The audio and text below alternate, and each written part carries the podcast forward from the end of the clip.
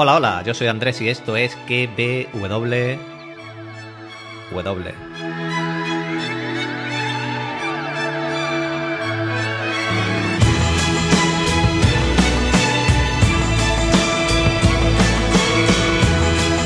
Podcast donde te recomiendo series y películas, te analizo y teorizo las series del momento y cada domingo te hablo de la película del oyente.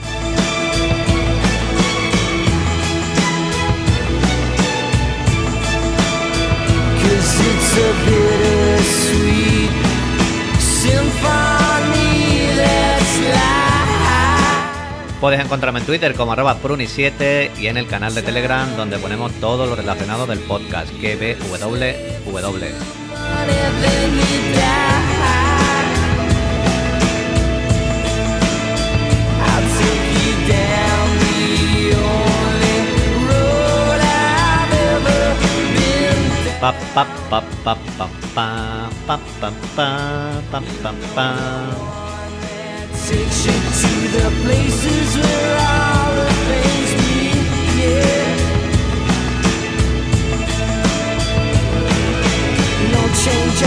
Como siempre que ya sabéis que mi misión es entreteneros estos minutitos que vaya a pasar escuchándome, haciendo deporte, trabajando en el coche, paseando, preparando la comida, cualquier cosa que estéis haciendo, que paséis un ratito agradable.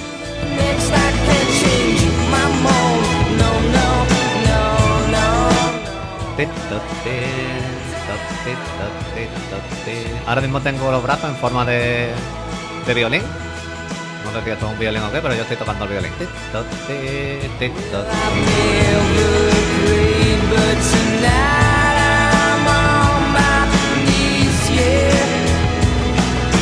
Bueno, ¿qué tal estáis? Seguro que muy bien allá donde me estéis escuchando desde cualquier ri- rincón del mundo, nunca mejor dicho. Y hoy domingo, domingo película del oyente. Antes de nada vamos a hacer un repasito a lo que es la película del oyente, cómo se elige para aquellos que llegan nuevos.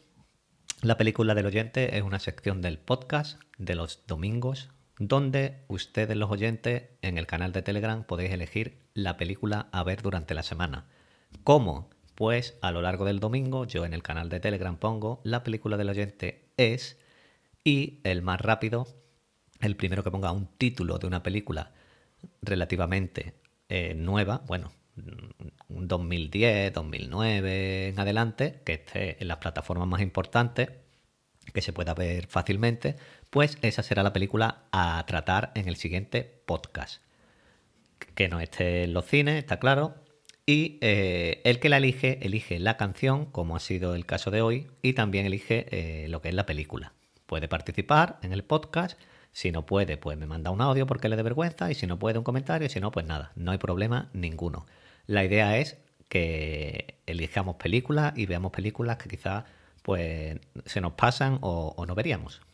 En este caso, la más rápida fue Andrimel Carrasco.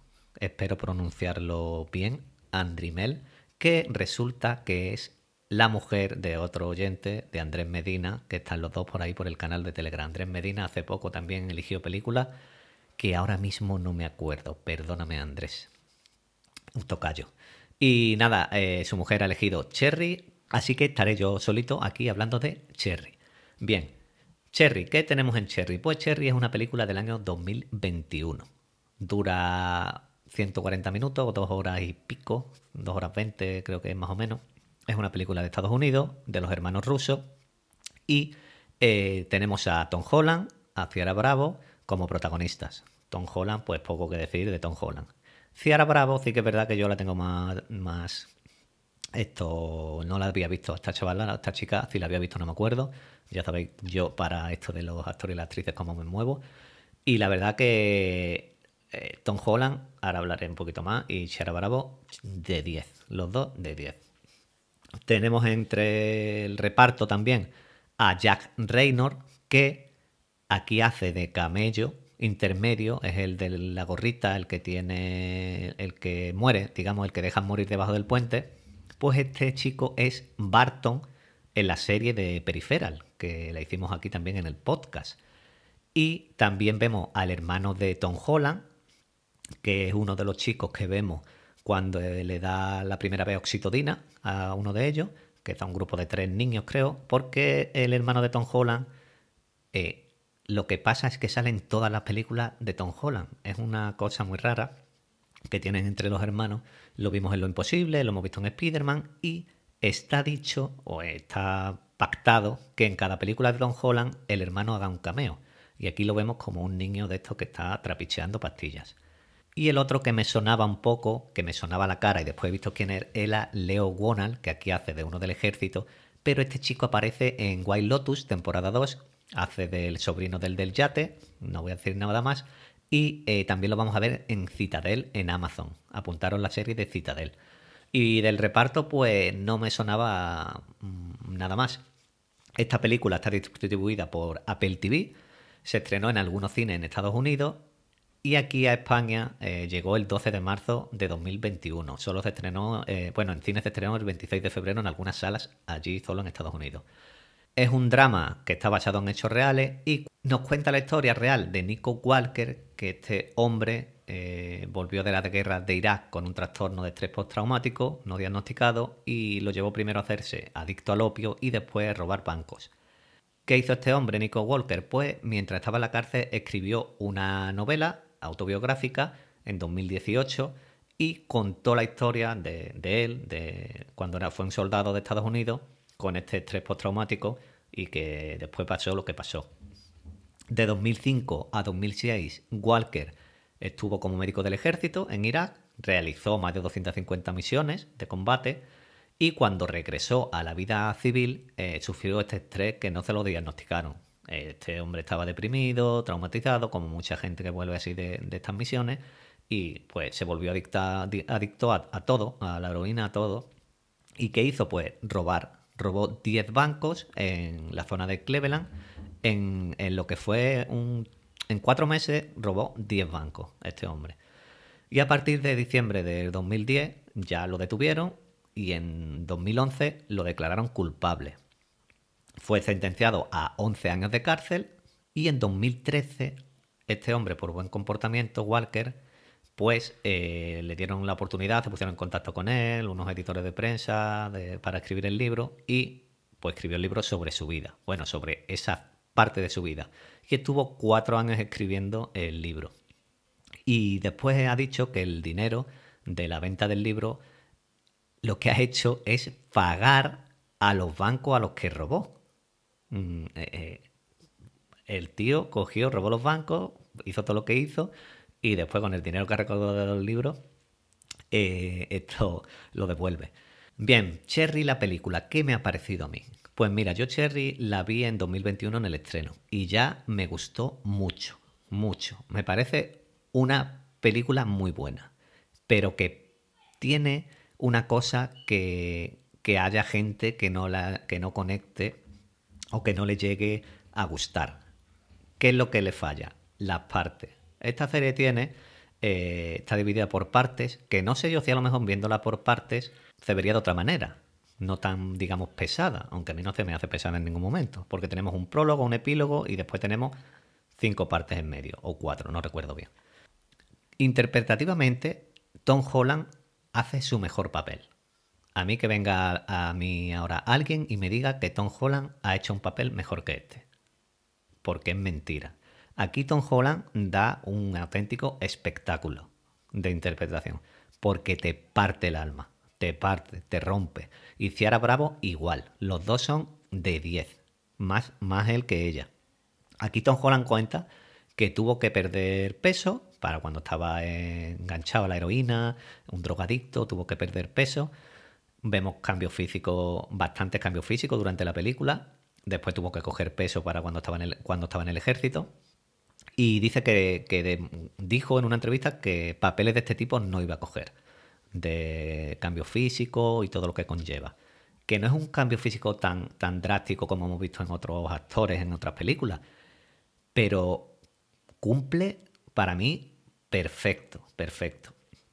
Y Ciara Bravo eh, hace de chica modosita al principio, después el giro que le da al personaje cuando está enganchada a la heroína, esa dependencia, la transmite increíble. Hay momentos en la película que te rompen, porque que te rompen, porque no da, tú no das crédito a lo que estás viendo, cómo se están destruyendo uno al otro eh, de esa manera. Tom Holland lo vemos eh, con ataques, vomitando, cagado encima. Es brutal, interpretativamente es brutal. Lo que pasa que le, pesa a la película es las partes o lo larga o la manera de contar algunas cosas. Porque tenemos el prólogo, que el prólogo, digamos que es el principio, y después tenemos el epílogo, que es el final. Vale, prólogo y epílogo es el final, pero digamos que van juntos. Porque en el prólogo cuenta él cómo va, cómo va a hacer ese último mm, robo al banco, que si lo unes con el último, te, da el resultado. Y en la primera parte ve cómo se conocen, eh, Cherry con ella, con Ciara, que es Emily, y, vemos esta relación de amor mm, a primera vista, se enamoran, eh, todo muy bonito, vemos que él tenía novia, pero la novia eh, solo estaba con él por estar, se iba con otros tíos, estaba con otros tíos bailando. Y vemos este, este proceso de enamoramiento tan bonito.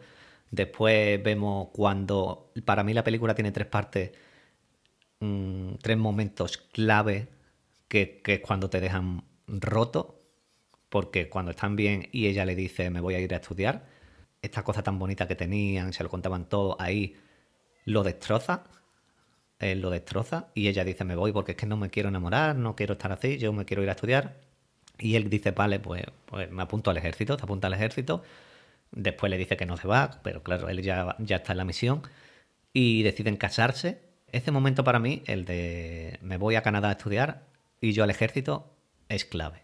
Es clave. Después él pasa eh, al ejército, todo el entrenamiento, que vemos esta parte como de comedia, entre comillas, del ejército, los entrenamientos, que poco a poco va, va siendo real con estas misiones, se convierte en médico, hace amistades. Bueno, el punto clave también es cuando muere su amigo Jiménez en esta explosión del coche. Ahí él, bueno, antes ya había ido a muchas misiones, gente con las tripas fuera, viendo la muerte día a día, ve a esta niña que le quiere dar una bolsa de comida, pero el que va delante le dice, "Mm, como pensando, da igual, se la van a quitar, y vemos que se la quitan. Está en un sitio que no, que no, que no le corresponde a Cherry porque mm, no ve lo que hay en realidad en el mundo, toda esa maldad que hay en el mundo. Mm, Llega el momento de, la muerte de su compañero, cuando después otro punto clave es cuando llama a Emily, que, que te parte llorando porque está destrozado, no quiere estar allí, quiere estar con ella, ella lo mismo. Ya quedaba poco para cumplir eh, los dos años.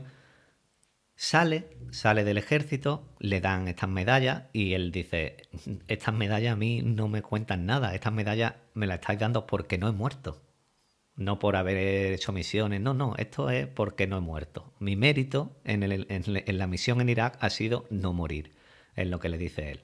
Está con ella, vemos que aquí ya es cuando le, le diagnostican el estrés, el estrés postraumático, era daltónico, se entera que es daltónico en el ejército, y con el estrés postraumático, pues viene ya todo.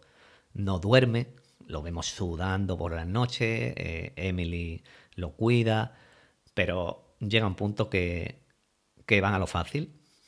Van a lo fácil y, te pones a pensar que esto es eh, basado en hechos reales. No me quiero imaginar el destrozo que haría este Nico Walker en la vida real, porque ella, cuando está con él, no es que intente, porque ya hay peleas, no intenta que no entre en la droga o en, la heroína y todo, pero cuando ya entra ella, eso es un bucle, eso es imparable. Eso es imparable ya, aparte de las amistades que tenían. Entonces llega un punto que ella mm, se sale de, dar clases. Ella había estudiado, era maestra de, la universidad o de, y- y se sale de dar las clases para pincharse en el coche. Estaba él esperándola. Necesitamos más, más, más. Comienza a robar los bancos. Y es una cosa muy, muy dura de ver. Y, no entiendo cómo esta película hay- haya gente que no, que no le haya gustado. Porque para mí es creíble. Tiene sus cosas que no son creíbles. Porque, por ejemplo, la manera de robar los bancos puede ser un poquito rara, entre comillas, que vaya así tan tranquilo, robe, no lo pillen. Pero la manera de destruirse eh, eh, uno al otro es increíble. El momento de la caja fuerte, cuando están pensando, ahí tiene que haber droga, esta droga tiene que ser muy buena. Y cómo mm, cogen la droga eh, hasta, hasta arriba, hay puntos en que ella no puede pincharse y, se va a ella y le dice, no te preocupes, yo te lo preparo, prepárame un chute, le dice. Es brutal, es brutal. Y- y duro, es brutal y duro.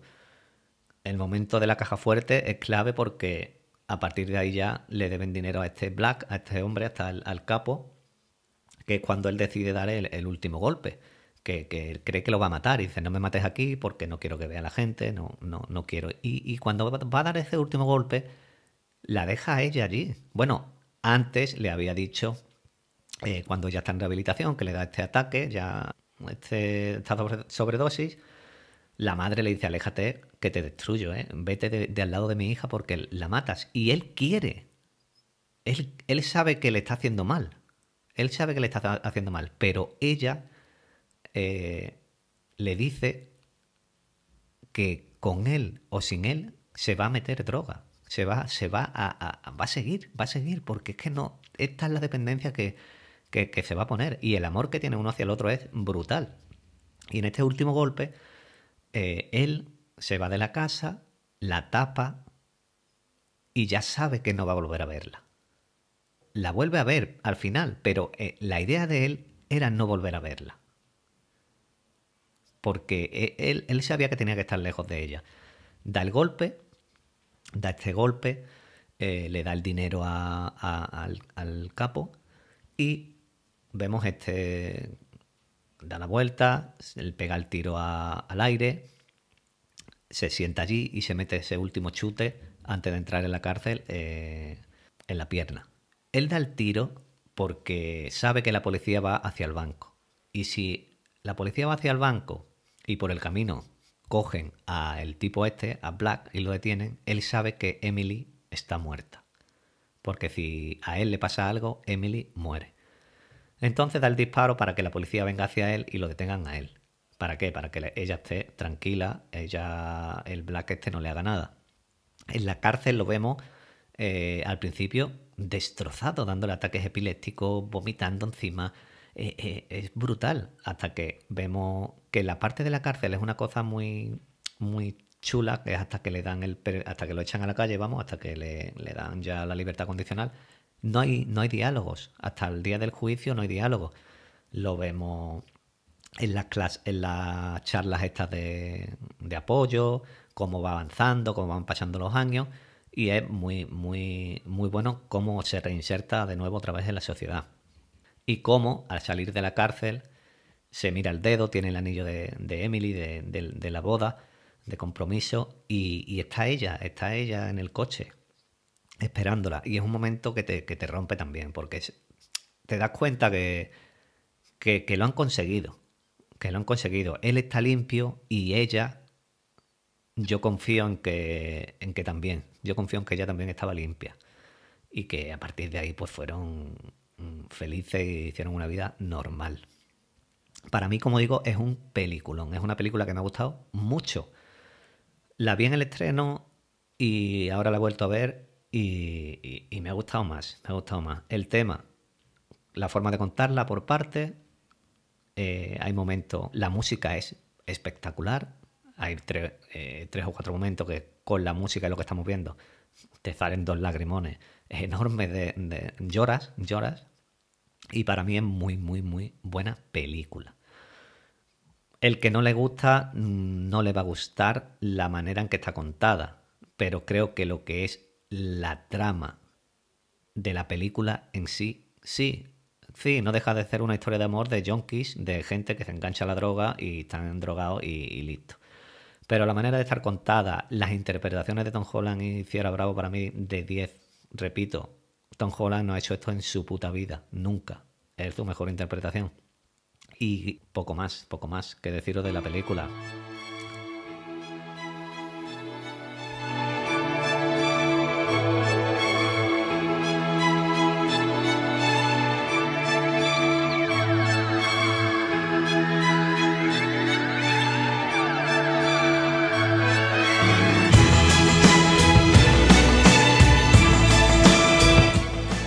Definitiva, muy, muy, muy buena película. Muchas gracias, muchas gracias, Andri Mel. No sé cómo se pronuncia tu nombre. Eh, nada, ya sabéis que podéis elegir la película del oyente en el canal de Telegram. Muchas gracias por llegar hasta aquí, como siempre. Os espero en el siguiente, que paso lista. Un saludo, un abrazo y adiós.